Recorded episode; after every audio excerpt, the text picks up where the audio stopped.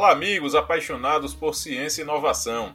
Este é mais um episódio do Electricast, um podcast que permite você conhecer a aplicação da teoria científica da engenharia na prática, a partir do relato sobre projetos de pesquisa, desenvolvimento e inovação.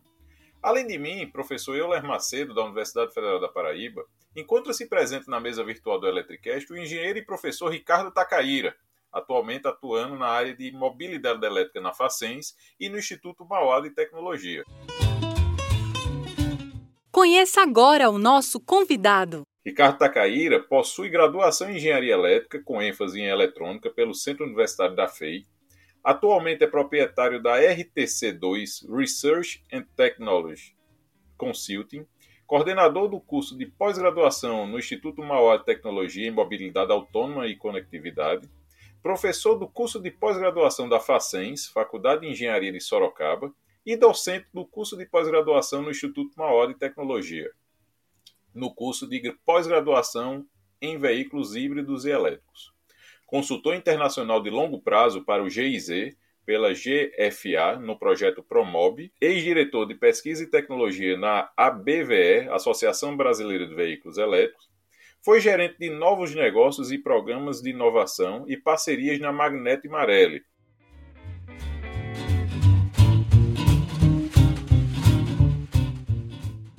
Seja bem-vindo, Ricardo Tacaíra. É um prazer estar, estar falando com você, um, um parceiro já de longa data que eu tenho maior admiração e fico feliz aí de você estar tá podendo participar aqui desse episódio, começando uma série de, de discussões sobre mobilidade elétrica, que é um, um, tema que eu tenho bastante interesse.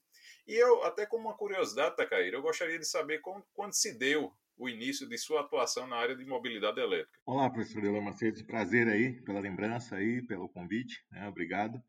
É... E o pessoal que está nos ouvindo também a gente é um aficionado, antes de tudo, né, pela mobilidade elétrica, e isso aconteceu exatamente quando eu estava lá na Magnete Marelli, né? Como eu trabalhava na divisão eletrônica, né, diferente da, da Powertrain lá, que é a injeção é, eletrônica, o flex, né, é, eu vi já desde o começo uma, um índice de aplicação de eletrônica embarcada muito grande dentro da arquitetura de um veículo híbrido elétrico, né, que é a realidade. Tanto é que a gente sofre hoje com falta de chip, a produção está um pouquinho prejudicada. Então, lá nos idos do anos 2000, a gente já começava né, a se interessar por isso. Quem acompanha automobilismo lembra do Fórmula 1 e tinha tal do CARES, né? Então, ainda não era muito forte, né, essa questão aí de eficiência energética no, na Fórmula 1, né? Ah, o foco ainda era é, ganhar, ganhar resultado, performance. E aí, hoje, né, a gente vê bastante, inclusive uma categoria Fórmula E que é totalmente elétrica, né? Então, dos idos de 2000, a gente foi aí, né, sofreu um bullying também, né? Porque a gente sabe que aqui quem, quem trabalha com é, na indústria automotiva, né, que agora a gente vai falar de mobilidade, né, mudou bastante é, esse foco, né, e o setor de energia está cada vez mais forte definindo para a indústria da mobilidade, a antiga engenharia automotiva, né, como é que tem que ser o powertrain desse carro. Então, o meu interesse acabou é, sendo despertado aí no, nos anos 2000, é, por atuação profissional na indústria eletroeletrônica automotiva, é, verificando que o conteúdo de eletrônica embarcada seria muito mais destacado numa arquitetura híbrida elétrica do que já era, né? Já teve bastante aplicação no carro a combustão. Foi aí que começou tudo, professor. Ah, muito bacana, Takahiri. E então, nesse mais de 20 anos aí de experiência nesse cenário, como é que você hoje está vendo esse, vamos dizer, o cenário da ele eletromobilidade no Brasil e no mundo? Você acha que veio realmente para ficar ou ainda tem sempre aquela história que é algo para o futuro? Então, a gente tem que definir exatamente como está a pergunta, né? No mundo e no Brasil, tá? No mundo é uma decisão sem volta. Né? Então vamos aí a situação da, da Alemanha, né? que no começo começou a estimular a energia fotovoltaica, é, acabou sendo um resultado um pouquinho inesperado, porque ajudou mais a indústria asiática chinesa, né, com a eletrônica, com os inversores e com os painéis fotovoltaicos, do que de fato na indústria local alemã, né? Mas eu, eu por estar participando desse projeto aí de cooperação internacional com o GZ e a GFA no Promob, que agora é o PNME, que é a Plataforma Nacional de Mobilidade Elétrica, eu né, acho que tive o privilégio de começar a entender um pouco da estratégia séria, né, de um país que tem um, um fundo, né, um, uma economia forte, né, o banco de cada ministério, e acho que o negócio do fotovoltaico, do smart grid, foi uma questão assim de, educa de educação pública, né, para a população, o cidadão alemão começar a entender o que que é essa questão da geração sustentável, geração distribuída, o fato de você poder gerar energia e devolver para a rede, vice-versa, né? Então isso foi muito legal. Depois veio a política do é, não permitir a comercialização do carro a combustão, né? 2030 já tem data é, muita, muito, muita força aí da Angela Merkel, que na verdade é Partido Verde lá. E a gente chegava no aeroporto na Alemanha, pegava uma Mercedes a diesel e o motorista que às vezes a gente tinha condição de, de trocar um diálogo, né? E a, a, a reação era alta, né? Falou, não, essa mulher tá louca, isso não vai acontecer, né? 2030, é, né? vou continuar dirigindo meu Mercedes a diesel. Pelo sim, pelo não, tem umas fabriquinhas lá na Alemanha, né, Elder? É, uma tal de Volkswagen, uma tal de Mercedes, BMW, Porsche, né? E elas também reagiram contra, né? Mas ao mesmo tempo elas começaram a lançar os produtos híbridos e elétricos, né? E agora, né? Não sei, a gente também já está começando a enxergar isso. Tem o Green Deal, né? Então alguns projetos, até inclusive no Nordeste, parece que é brasileiro, mas é um incentivo internacional é, uma vez que você ensinou o que, que é, é energia renovável, distribuída, sustentável, é, impôs uma mudança na matriz energética. É, uma coisa é você ter toda a frota né, eletrificada. E aí, para você ter esse ecossistema de pé, né, eólico e fotovoltaica, não são energias contínuas, como, por exemplo, usinas hidrelétricas, como é no Brasil. Então, você precisa ter uma alternativa para pegar esses vales de geração, né? Então, talvez o hidrogênio não é tão eficiente, a célula de combustível também não é tão eficiente quanto o carro por elétrico, mas temos o desafio da, do custo das baterias, né? Então, é, tudo é válido, né? E tudo começa na academia, como pesquisa, até que o mercado é, valide e consolide. Né? Então, isso daqui. No Brasil, a minha crítica é a seguinte: a gente foi para Brasília, tentou atuar na questão da política pública. Né? Eu, eu acho que falta aí um, um, um no perdão da palavra, né? É um doido legal, né? De alguém chegar e dar uma canetada e falar 2040 não pode também no Brasil vender é, veículos a combustão. E quem sabe fazer uma exceção ou um incentivo, porque aqui no Brasil faz sentido, né? no Japão, por exemplo, é inviável, a não ser que recebam motor e combustível, a parte de biocombustíveis. Né? Estão até falando aí, eu estou ouvindo um termo muito recente, que é bioeletricidade, é eletricidade gerada através de biocombustíveis. Né? Então, é, falta a gente, né? acho que faz parte da nossa, do nosso papel de academia, recomendar algumas políticas públicas e ter um, um, um padrinho, né, que realmente canete e coloque isso como projeto de lei, né, porque aqui não basta ter uma recomendação, uma, uma carta, né, uma regulação, precisa ter um decreto-lei, né, senão as coisas não não não andam, né? Às vezes até tem e não anda, né? Então imagina sem.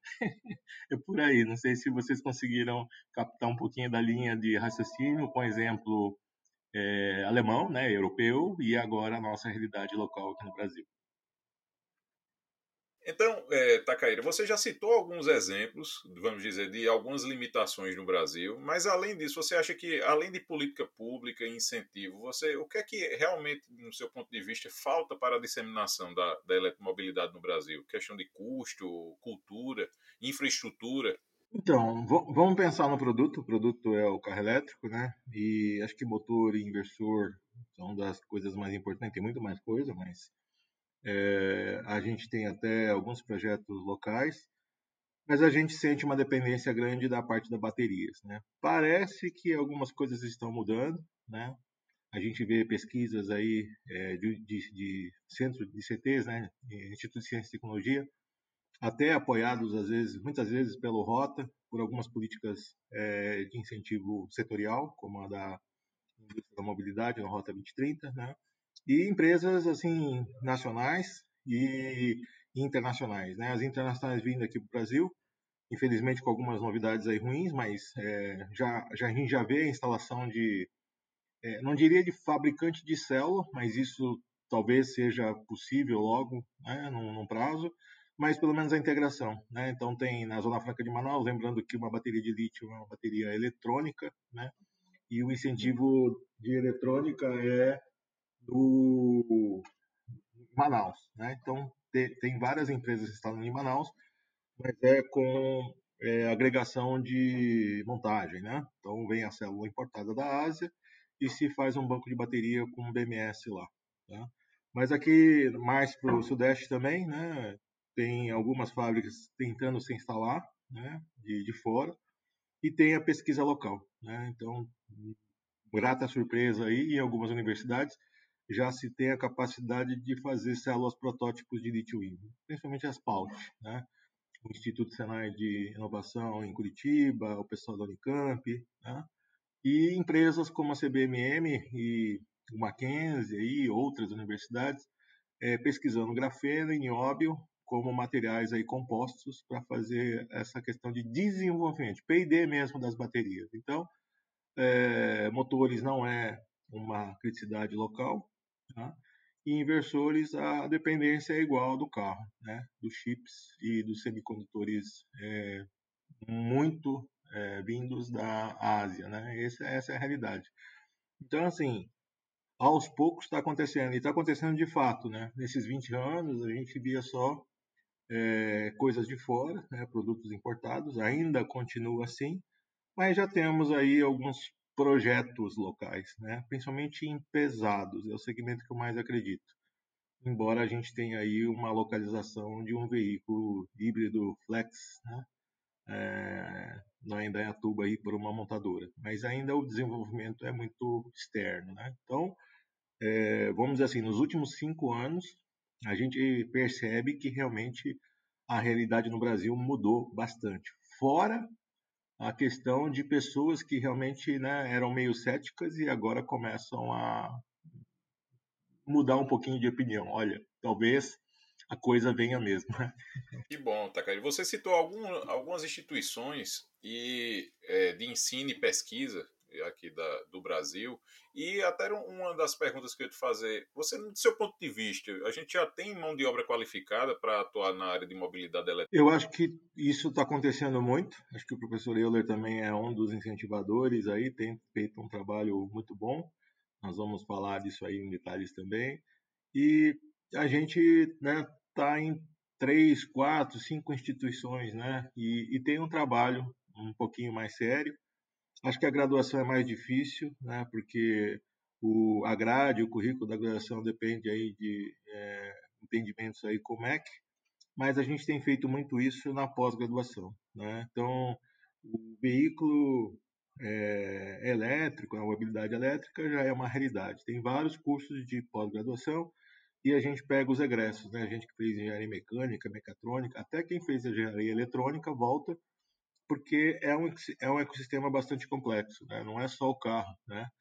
É a infraestrutura, é a questão da geração da energia, né? Então, é, o que que acontece com o carro elétrico, né? Ele extrapola um pouquinho essa questão aí de é, engenharia automotiva, né? Ela vai também depender muito, é um dos pontos, né? Que talvez até é, devam ser desenvolvidos, que é a área de infraestrutura. Né?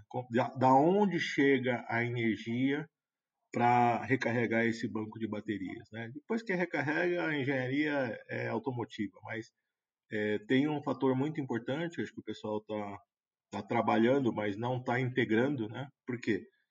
Você tem que pegar uma montadora, você tem que pegar uma concessionária, você tem que pegar um prestador de serviço, porque já tem é, regulamentação. Acho que isso é o grande diferencial, né? É, toda a parte de tarifação, toda a parte de é, regulamentação para prestação de serviço de recarga ela já existe, né? Ela já já já foi feita, né? Ou com o ANEL ou com o antigo extinto MDIC, que agora é o Ministério da Economia, né? Então isso dá o arcabouço é, do ecossistema para o veículo elétrico, né? Então, principalmente aquele que é o, o plug-in, né? O puro elétrico já nasce na rede, mas o híbrido é, não necessariamente ele é plugin, né? Então, e, e, esse tipo de formação mais, é, como chama, diversificada, ela precisa ser feita, né? Então, é, acho que o, a parte do veículo está atendida, tem vários cursos, a gente atua pelo menos uns três ou quatro, vários treinamentos das instituições, mas alguém tem que ter essa visão sistêmica, né? Da onde vem a energia, como você é, renumera essa energia, se vai ser por crédito, se vai ser um pagamento, e, e como ela se integra num sistema de né, é, distribuição nacional num país tão grande como o nosso, tá bom? É, você, você falou realmente um ponto que eu acho muito crítico, que é a questão da legislação, até um, um dos pontos que eu gostaria de, de, tratar com você. E também com relação à mão de obra, Tacaíra, tem um, um projeto que você é com certeza um dos, dos principais incentivadores aí, que foi a questão do, da mobilidade elétrica nas universidades, que é o Fórmula Student. Foi a partir daí até que eu, eu tive o prazer de lhe conhecer. E o que é que eu vejo? Assim, a gente tem realmente um desafio de capacitar cada vez melhores alunos e, e qualificar de forma melhor esses alunos para que eles possam efetivamente suprir um, um, um, novo ecossistema, né? Porque quando você fala em veículo elétrico, não é só o carro em si, mas tem toda essa questão da infraestrutura, é, questão de sensoriamento, questão de vários. É, é muito complexo, é toda uma cadeia de produção que o, aluno ele vai ter que dominar, vamos dizer assim, para poder estar tá, é, dominando e, e trabalhando de forma adequada nesse segmento de mobilidade elétrica. Não sei se você concorda. Foi sim, Euler. É, e foi assim mais ou menos que a gente é, é, se aproximou mais na, no nosso interesse comum, né? É, com a educação, né? Então, você aí no Nordeste está fazendo um excelente trabalho aí na UFPB, mas você não se limita ao UFPB, né? Então, eu sei aí do, do que, que aconteceu aí, né? Você conseguiu viabilizar uma primeira equipe do Nordeste de Fórmula SAI elétrica, ou Fórmula Students, né? E não se conteve, né? Não se não se, se ateve só ao UFPB, né? Então hoje na, nas universidades do Nordeste aí você fez um, um, trabalho aí de disseminação, né? Pegou aí uma uma plataforma e capacitou, né? Vamos, vamos dizer assim, essa é a palavra, né? A gente não tinha ainda curso de pós-graduação, agora acho que com, com um grupo de alunos, né? Sabendo, entendendo e se formando, né, acabam é, retornando à entidade de ensino e ensinando os outros, né? E, e, é exatamente esse tipo de camaradagem, né? É, acho que você foi contaminado é, pela, como é que chama lá? É, gentileza gera gentileza, alguma coisa desse tipo, né? A gente tem feito um trabalho de é, multiplicação do conhecimento através do Fórmula Student do Fórmula Elétrica. Então, você foi lá para o Ceará, foi para o Rio Grande do Norte, né, e, e, e, mostrou, né, multiplicou o trabalho que foi feito aí originalmente na Universidade da Paraíba, né, com, com a construção do carrinho. É, realmente, aos pouquinhos a gente vai, vai conseguindo aqui disseminar essa, essa cultura e, e esse conhecimento que é tão importante, né, principalmente para o desenvolvimento do país. E, Tacaíra, só mudando um pouquinho aqui também de, de assunto, já é, envolvendo outra área que você tem atuado e que tem bastante interesse, é a questão dos veículos autônomos. Então, eu queria saber um pouquinho sobre, assim, queria que você comentasse um pouco sobre essa tecnologia aqui no Brasil, se a gente já tem o que mostrar, ou se a legislação atual já permite esse tipo de veículo. Então, eu queria conhecer um pouquinho mais aí desse cenário. Então, é, só complementando a pergunta anterior, Euler, né, acho que a nossa missão agora é arranjar emprego para esses meninos, né? Não adianta a gente estimular o conhecimento se eles não forem é, é, recolocados na, na, indústria ou até retornarem aí na, na, área de educação, tá?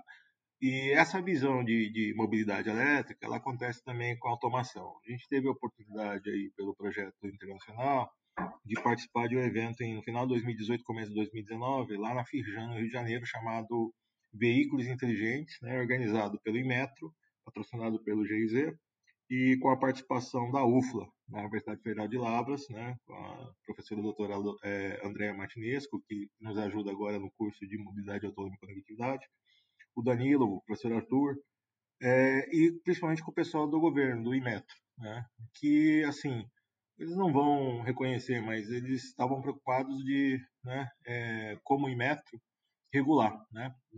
Se você não sabe, toda essa questão aí ambiental, né, é o Inmetro que faz a portaria, a resolução obrigando as montadoras a homologarem seus veículos de forma é, na eficiência energética, né, que é o Programa Brasileiro de Etiquetagem, e principalmente naquela, naquela coisa que é mandatória, que é na parte de emissões. Tá?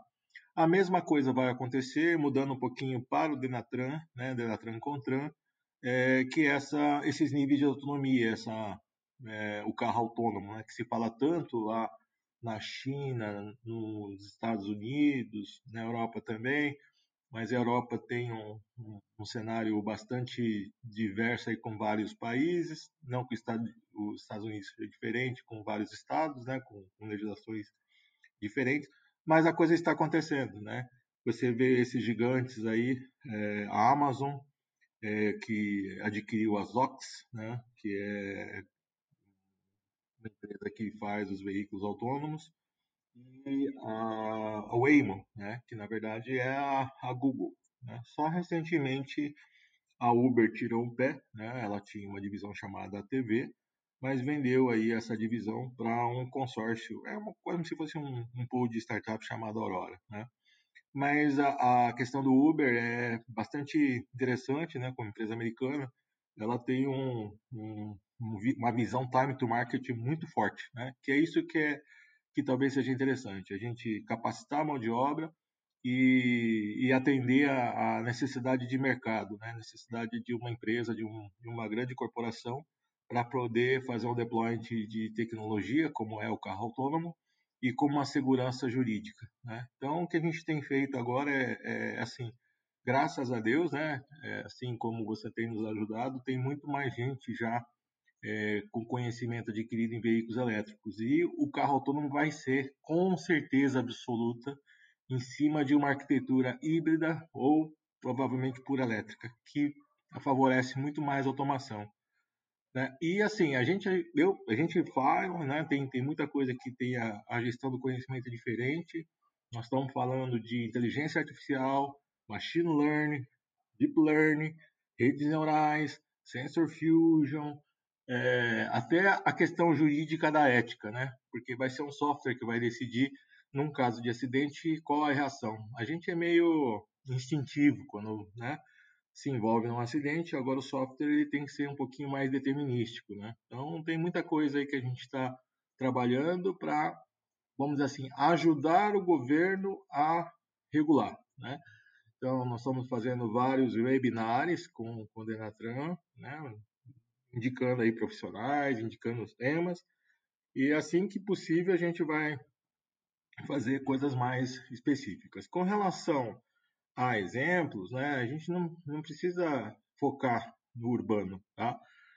É, a Vale né, em, tem uma usina em Belo Horizonte chamada Brucutu, esses caminhões aí de mineração, eles assim já são autônomos, né? E está num ambiente controlado que é um ambiente privado de exploração de minério. Tá?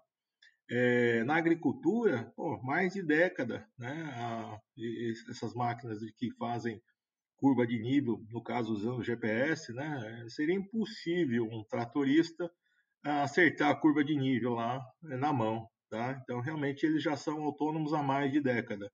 Então, a gente tem alguns setores, e o agronegócio é muito importante aqui no Brasil, que já há muito tempo é, militam e trabalham com essa tecnologia do autônomo. Só que ela vem é, evoluindo muito, né?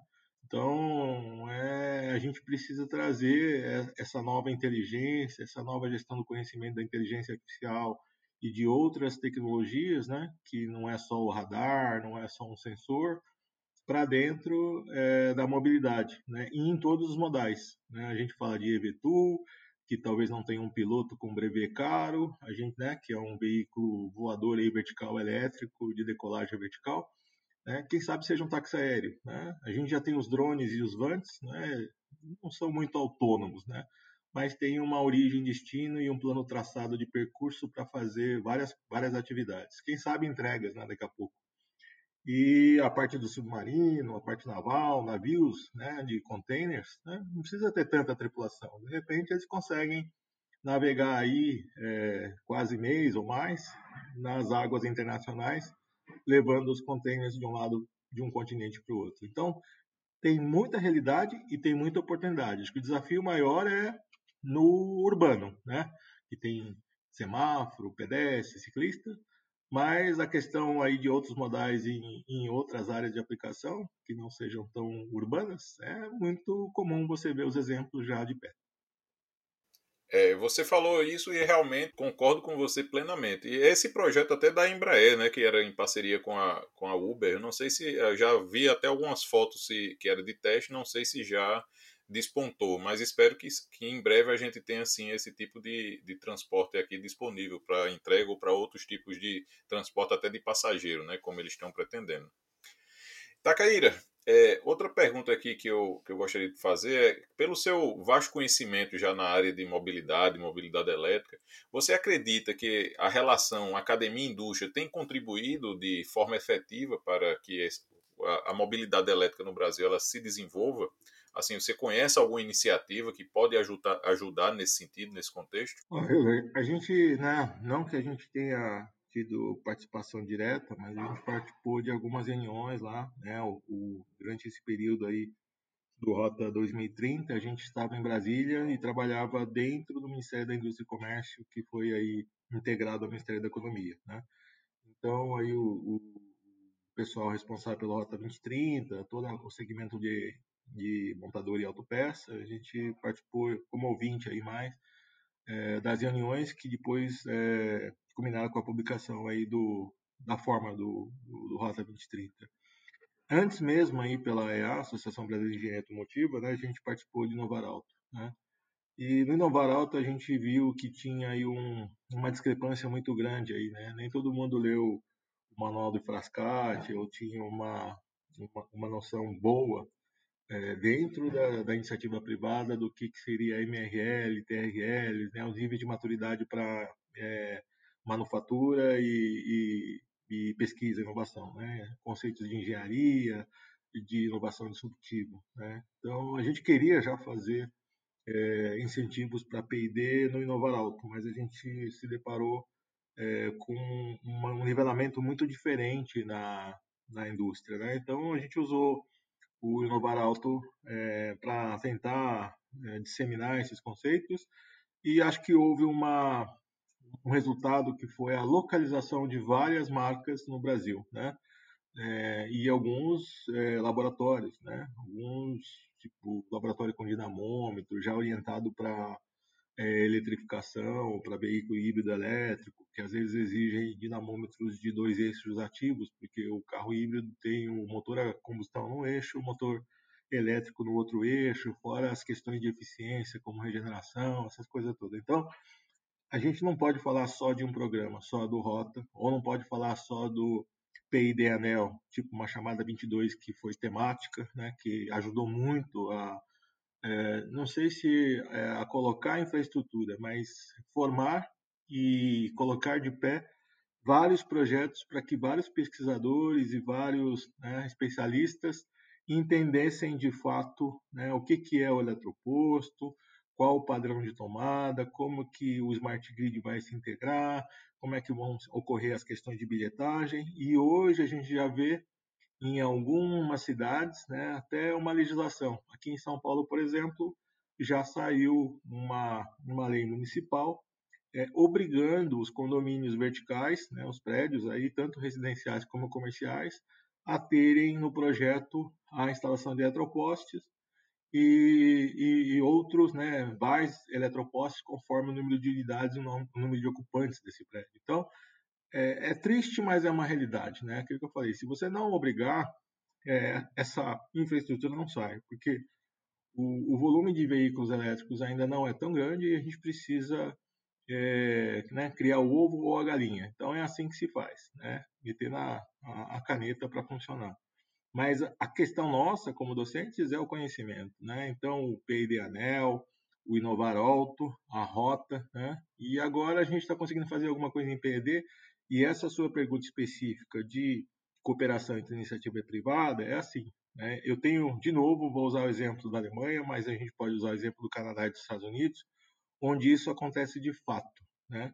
Mas é muito difícil. Né? É, a gente sabe como é que o acadêmico é orientado, quais são os valores, né? produção científica, artigo, publicação, congresso, versus uma indústria que quer pegar uma pesquisa de 5, 6 anos, que um, um, um, cientista, um pesquisador dentro da universidade ou dentro de um, de um, de um órgão de pesquisa faz, e em seis meses ele quer transformar isso em produto e, e, e ir para mercado. Né? Então, os dois lados estão certos, né? Então precisa ter um ente ali, um amálgama, né? Que talvez seja a quarta é, componente da hélice, né? Iniciativa privada, é, governo e, e, academia, né? Tem, tem que também ter um, um, não sei se chama ICT, mas eu vou citar um exemplo, um Instituto Fraunhofer, né?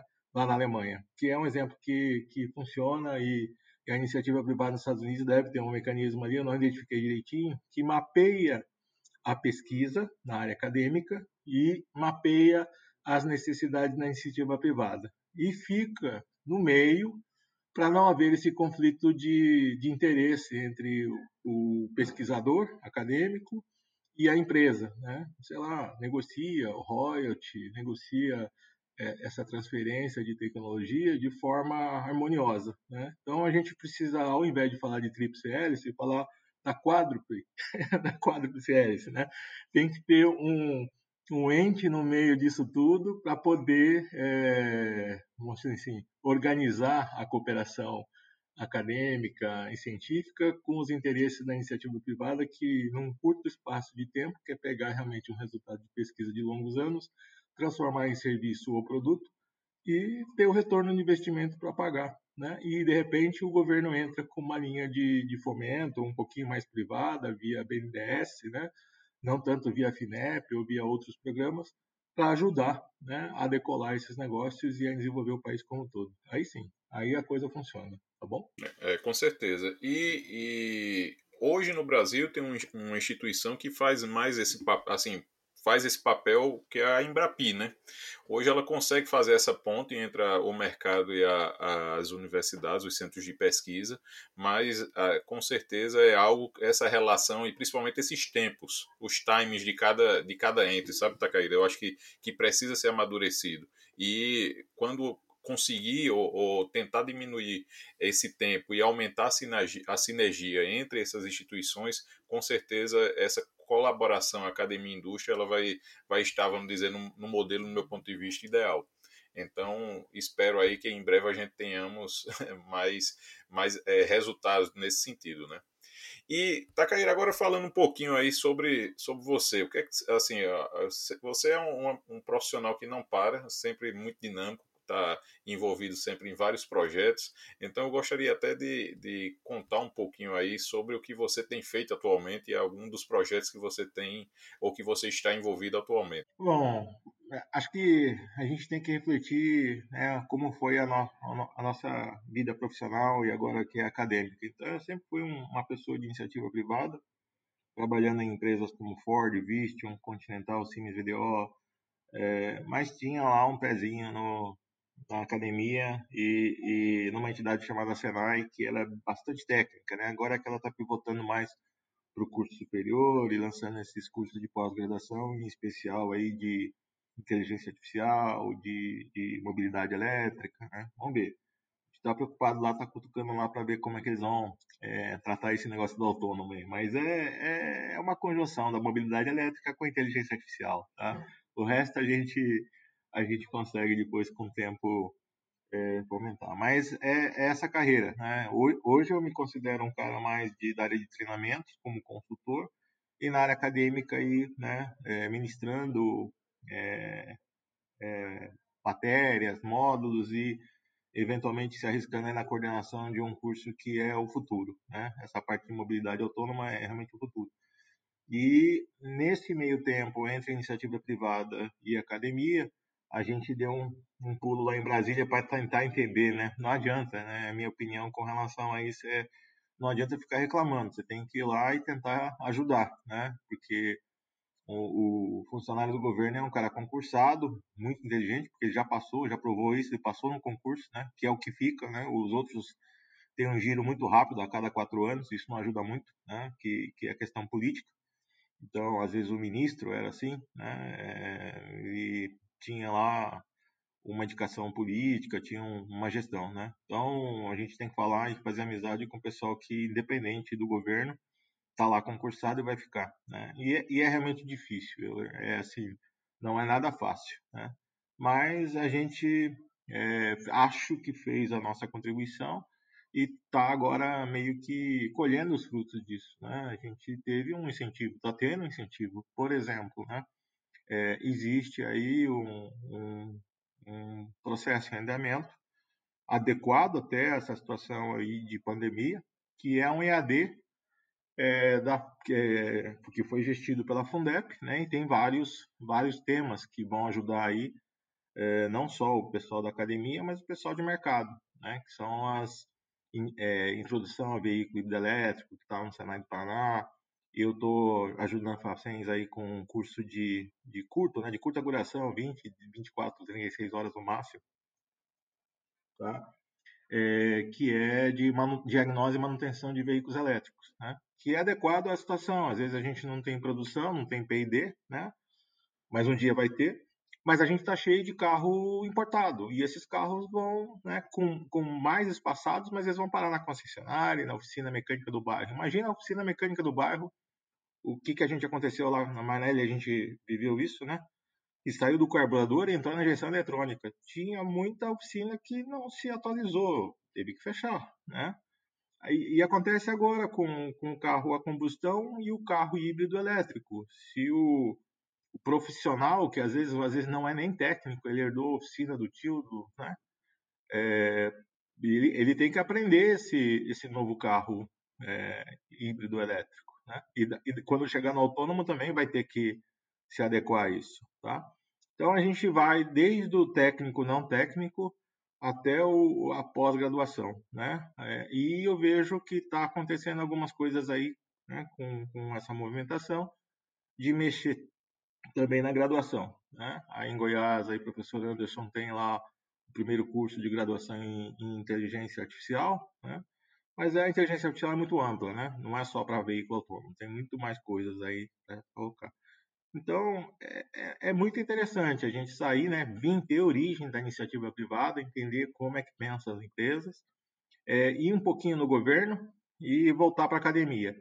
A tríplice hélice eu já fiz, falta esse quarto pé aí, Euler, de ajudar a essas três áreas a gestir em coisas mais perenes, né? Então, assim, não pode ser só um projeto de pesquisa, acabou a verba, acaba o, o projeto. Isso, né? Acho que tem, tem várias pessoas no governo que estão preocupadas com isso. Você dá um incentivo e não fica o legado, né?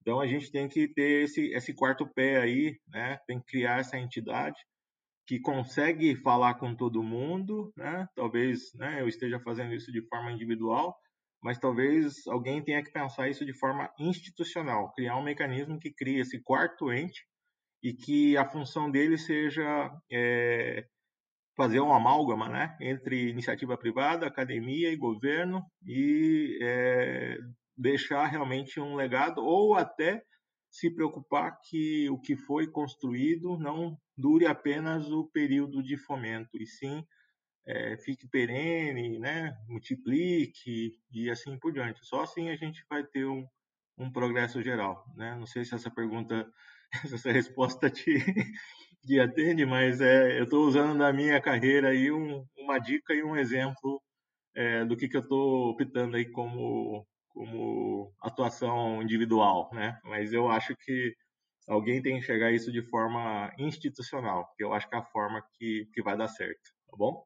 É, Tacaíra, e acabou que você cons conseguiu juntar duas perguntas que eu ia fazer, que era justamente a questão das oportunidades que eu acredito que esse tipo de tecnologia de, da mobilidade elétrica é, traz para o, o, cenário, traz para o profissional, e também a questão das dicas, né? O que é que você acha que vale a pena o profissional e o aluno que está ainda na graduação, ele começar a migrar, a estudar, a se interessar por esse tema? Sim, sim, Euler. Na verdade, até eu vou usar essa pergunta para dar uma dica para todos os jovens, né? É, às vezes os jovens assim olham o mercado para fazer uma especialização, tá? Então eu só falo o seguinte: olha para fora, né? Se às vezes no Brasil, né, é, é, é, meio jargão, né? Ah, aqui no Brasil nada funciona, funciona assim, tá? Mas tem oportunidades lá fora. Então, assim, a gente né, entrevistou o, um, um, colega que está trabalhando na, nas Ox, ele é um recém-formado, não é recém-formado, né? Pós, já tem doutorado, recém-formado no doutorado, né? E ele foi para Califórnia, foi estudar, é, se especializou em veículo autônomo e está na Califórnia trabalhando para a Amazon, né? Então, o jovem tem que né, abrir os horizontes, né? Veja o mundo, veja o LinkedIn lá, veja o que está se precisando, no, no, quais são as vagas que estão ali, é, dois, três meses abertas e ninguém consegue é, fechar, né? E, e, e, a questão também da pesquisa científica, né? Se você acha que você tem já um perfil mais acadêmico, vai embora, faz aí um, se aplica aí para uma bolsa internacional, comece aqui, né? Vá fora e é assim, é, conhecimento não tem mau investimento, tá? E se não tiver oportunidade no Brasil, mas a gente espera como brasileiro que tenha cada vez mais oportunidades, é por isso que a gente está ensinando e formando mão de obra, né? Só que a gente também precisa rapidamente ter uma resposta da iniciativa privada. Esse, esses meninos aí que a gente é, ajuda a entender o carro elétrico, o carro autônomo, todas essas tecnologias de inteligência artificial, eles têm que ser rapidamente absorvidos pelo mercado ou continuam na pesquisa acadêmica, né, com bolsas de mestrado, doutorado. O, o Rota tem feito alguma coisa, porque essa parte que vai para o lado da academia é exatamente para isso, né, para pagar as bolsas e é, a formação desses é, especialistas, né, não digo cientistas, mas são especialistas, né, para depois é, contribuir com o desenvolvimento da iniciativa privada aqui, com a localização de produtos, né, hoje a gente não tem essa realidade de P&D, mas como eu falei, a coisa está mudando rápido, né? Fabricantes de bateria é, internacionais estão se localizando aqui no Brasil. É uma questão de tempo, né? Mas se a gente na academia, Euler, não é, prover mão de obra para isso, aí é que nunca vai vir para cá, né? Então, assim, ah, não vou montar no Brasil porque lá no Brasil eu vou ter que pegar toda a minha mão de obra aqui europeia, americana e mandar para lá. Não vai acontecer, né? Agora, se você falasse, ah, vamos mandar lá porque tem um pessoal bom ali, já estão desenvolvendo isso, aquilo, outro. Então, os projetos de pesquisa acadêmico vão servir de vitrine exatamente para essas multinacionais. É, pode ser um, um, primeiro, mas falta né, e, e essa gestão de é, conciliar objetivos né, um, científicos com de mercado. Né? E aí acho que a forma é, fácil né, de de realmente é, tirar o atraso. Né? Eu acho que a gente está no momento de tirar o atraso e tentar ter uma estratégia de ver o futuro. Né? Então, por isso que eu já meio que pivotei um pouquinho da eletromobilidade para essa questão do, da automação. Não vamos falar de autônomo, vamos falar de ADAS. Né? Então, a gente às vezes até é mal interpretado quando fala veículo autônomo. O professor está caído, você é doido. Não vai ter carro autônomo. Talvez não, mas essa segurança veicular do ADAS não vai reduzir vidas? Não vai é, incluir pessoas com necessidades especiais aí com uma baixa mobilidade para ter andar e dirigir um carro, né? Uma pessoa com baixa visão, uma pessoa com membro amputado, né? Hoje ela depende de um recurso aí de PCD para comprar um carro, né? E toda lei bem intencionada acaba virando esquema, né? O pessoal usa o PCD para comprar carro mais barato e quem compra não precisa e quem precisa não consegue ter acesso. Então, é, mesmo a canetada, a legislação é, com boa intenção, né, infelizmente acaba virando um esquema. Então a gente tem que, que é, trabalhar sempre para que a gente consiga desenvolver as pessoas, em primeiro lugar sempre as pessoas, né, no, no conceito de sociedade 5.0, o, o, ser humano no centro de tudo, e depois a gente usar a nossa cabeça de engenheiro, né, para é, mobilidade, para é, inteligência artificial, qualquer outra coisa. Né? Então, a gente, como docente, essa ficha cai, né, professor Euler? É, a nossa mão de obra são as pessoas, né? o nosso, nosso produto são as pessoas. Né? Então, primeiro, a gente pode até estudar bastante, mas a gente tem que aprender com as pessoas, né? Como, como passar um pouco do, do, do, conhecimento ou desse tipo de visão, né, para os mais jovens, né? E eu acho que é o que a gente está fazendo hoje nessa conversa aqui. Eu espero que a gente tenha convencido e contaminado, é, estimulado quem está estudando, quem está pensando em fazer a sua pós-graduação, né, sua especialização, ou quem ainda está na graduação ou até no curso técnico, que tudo aquilo que está fazendo e está aprendendo, isso vai ficar para a vida. Né? Então, é, tendo esse princípio né, pessoal, humano, é, a gente traz outros benefícios para a sociedade. Eu acho que é isso que a gente tem que colocar em primeiro lugar. Tá bom? Com certeza, Tacaíra. Muito obrigado. É, não só os nossos ouvintes, mas eu mesmo participei de uma aula aqui com você. É, é uma coisa que eu tenho maior alegria de estar tendo essa oportunidade de conversar e bater esse papo com você sobre um tema tão importante que eu acredito que vai impactar muitas vidas, né? Então, muito obrigado pela sua participação. E, e antes de finalizar esse episódio, eu gostaria de, de informar para os nossos ouvintes que esse episódio do Electricast ele conta com o apoio da SBA, a Sociedade Brasileira de Automática. E para quem não conhece a SBA, ela tem um objetivo primordial de promover a ciência e a tecnologia de controle automático e suas aplicações em sentido amplo. Ela foi fundada em 1975 para atender à necessidade de intercâmbio entre os especialistas brasileiros atuantes na área de automação e controle e seus pares internacionais. Então, ela exerce a atividade de pesquisa e desenvolvimento de teoria ou aplicações de controle em áreas diversas, então visite o site www.sba.org.br e conheça um pouco mais sobre as áreas de atuação. E Takaíra, mais uma vez, muito obrigado pela sua, sua disponibilidade em participar desse episódio do Electricast. E caso algum dos nossos ouvintes ele queira falar com você, como é que eles podem é, entrar em contato? Você tem algum perfil do LinkedIn, site, por exemplo? Tem, tem. Vocês podem procurar Ricardo Tacarreira, cuidado com meu filho, mas a foto acho que vai entregar a idade, né? A gente é um pouquinho mais velhinho. Então, LinkedIn, Instagram, é, e a gente tem já uma rede muito legal, que é essa própria rede que foi formada pela, pelo Forma Student, né? Pelo Forma SAE elétrico, né? E, e esse espírito, Euler, é, de cooperação, né? É, é, o carro elétrico é caro para todo mundo, né? Desde, desde a gente que vai ser consumidor até para os estudantes que, né? Você tem feito um trabalho aí de, de viabilizar o acesso de uma plataforma de chassi, motor, inversor, bateria, principalmente que é o item mais caro, né? de forma que eles consigam aprender né? na construção. Então é, a gente acha que isso é a forma, tá? Fica à vontade para entrar em contato. O Ricardo da Carreira aí nas redes vai aparecer aí com certeza. Né? E a gente espera que o SBA né, volte aos, aos encontros é, presenciais, né? E, e, aí a gente consiga aproveitar é, da SBA, que não é só a Sociedade Brasileira de Automática, mas sim nos eventos que eu tive o prazer de participar, é, aumentar e ampliar esse, esse network, né? Para que a gente possa cada vez mais contribuir é, de forma individual, né, num todo, né, que é o que você está fazendo hoje. Parabéns, professor Euler. Muito obrigado pelo convite. Obrigado, Tacaíra, e espero é, que vocês todos tenham gostado desse episódio. Não deixem de enviar seus comentários, feedbacks pelas nossas redes sociais, site, fanpage no Facebook, Instagram, tudo arroba Electricast. E também me adicione no LinkedIn, é só procurar Euler Macedo, ok?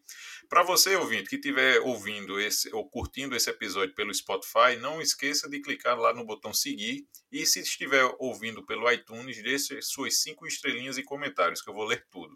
Muito obrigado e, e até a próxima.